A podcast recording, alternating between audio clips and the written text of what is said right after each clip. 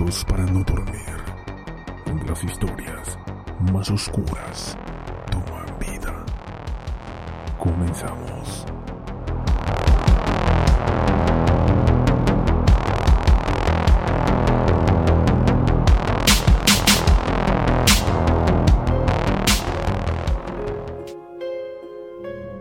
Era la noche del viernes 7 de enero del año 2000, cuando Blanca Erika celebraba sus 14 años de edad en compañía de sus amigos, sin saber que esas serían sus últimas horas de vida. Antes de continuar, los invito a seguirnos a través de Instagram, donde subimos material de los casos que aquí hablamos. Nos encuentran como relatos-podcast. Sin más, continuemos con nuestro caso.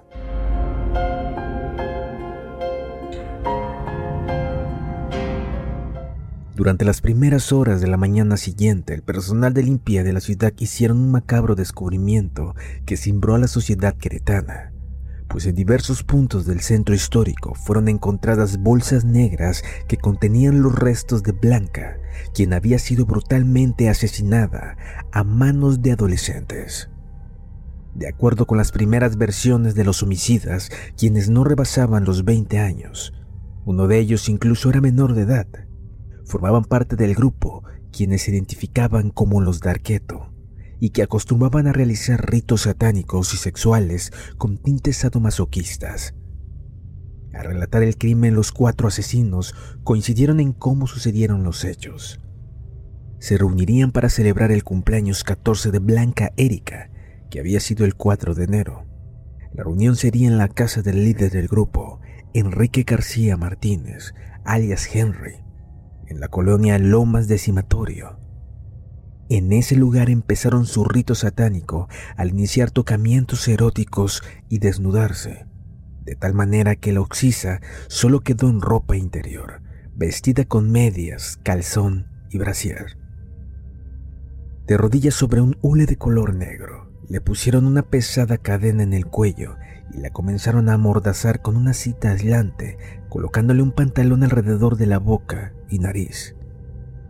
Le enredaron una cadena en el cuello y jalaron de ambos extremos, mientras Henry la golpeaba en todo el cuerpo hasta que Blanca dejó de respirar.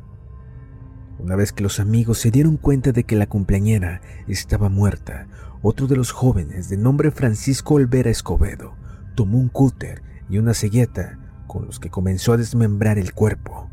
Piernas, brazos, tronco y cabeza fueron depositadas en tres bolsas negras de plástico, las cuales fueron distribuidas en tres puntos diferentes del centro histórico, con la finalidad de no ser descubiertos y evadir el asesinato. El personal de limpieza del municipio se percató de que en las bolsas ubicadas en las calles de Venustiano Carranza y Manuel Altamirano de la colonia Centro se encontraban restos humanos por lo que dieron aviso a las autoridades, quienes al llegar al lugar revisaron el camión de basura que había hecho el recorrido para encontrar en su interior las otras dos bolsas que contenían el resto del cuerpo. Para dar con la identidad de la joven se tuvo que circular su fotografía por diferentes medios de comunicación, hasta que días después se supo de quién se trataba. Tras una breve investigación se vinculó a los cinco sospechosos, entre sus amigos Teotli Denit García, Enrique García Martínez, alias Henry, Francisco Olvera Escobedo, alias Croisy, y el entonces menor de edad, Rancés Manuel González García. También fue señalado en un primer momento Bruce Hernández Guerrero, quien después fue absuelto pues el juez determinó que no se encontraron pruebas suficientes que lo implicaran en el homicidio. Se trató de un hecho sin precedentes en Querétaro, lo que paralizó a la ciudadanía, quienes temían salir a las calles. Después de los interrogatorios, los cuatro amigos confesaron haber cometido el crimen y dieron detalles de cómo cometieron los hechos, donde Teotli Denit García, quien supuestamente era una de las mejores amigas de Blanca Erika, confesó haber tenido ciertas diferencias con la festejada, hecho que le impulsó junto con el resto de los integrantes a realizar el homicidio disfrazado de festejo de cumpleaños. Pese a que los arrestos se dieron el 20 de enero del año 2000, fue hasta septiembre de 2001 cuando las primeras sentencias fueron impuestas a los involucrados, quedando en la historia del Estado, pues era la primera ocasión en que se daba la pena máxima, que es de 50 años por homicidio culposo. A Teotli Denis García y Francisco Olvera Escobedo les dictaron 47 años y 7 meses de prisión por el delito de homicidio calificado y contra el respeto a los muertos y las normas de inhumación y exhumación de cadáveres. Sin embargo, la sentencia fue modificada por el Tribunal de Alzada el 22 de agosto de 2001, resultando una pena de 40 años de prisión, así como el pago solidario y mancomunado de casi 26 mil pesos por concepto de reparación del daño. En el caso de Rancés Emanuel González García, quien entonces sobrepasaba la mayoría de edad, se declinó competencia a favor del Consejo Tutelar para Menores Infractores por el delito de homicidio calificado, por lo que se le impuso un tratamiento a nivel interno por un lapso de cinco años, es decir, que está libre desde 2005. Henry, quien fue identificado como el líder del grupo y quien puso la casa para cometer el crimen, fue sentenciado hasta 11 años después se dictó una sentencia de 40 años de prisión y el pago de casi 29 mil pesos. De acuerdo con la información oficial, Francisco Olvera Escobedo se encuentra en un módulo especial.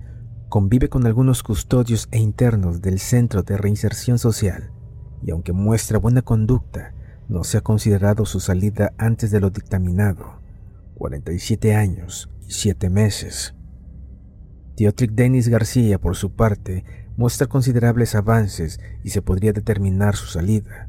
No obstante, por el tipo de participación que tuvo en el crimen, no se le ha autorizado una evaluación de su sentencia.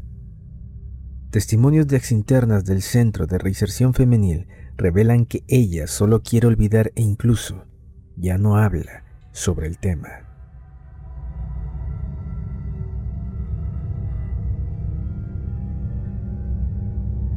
Si te ha gustado nuestro programa, no olvides seguirnos y nos escuchamos en una próxima emisión.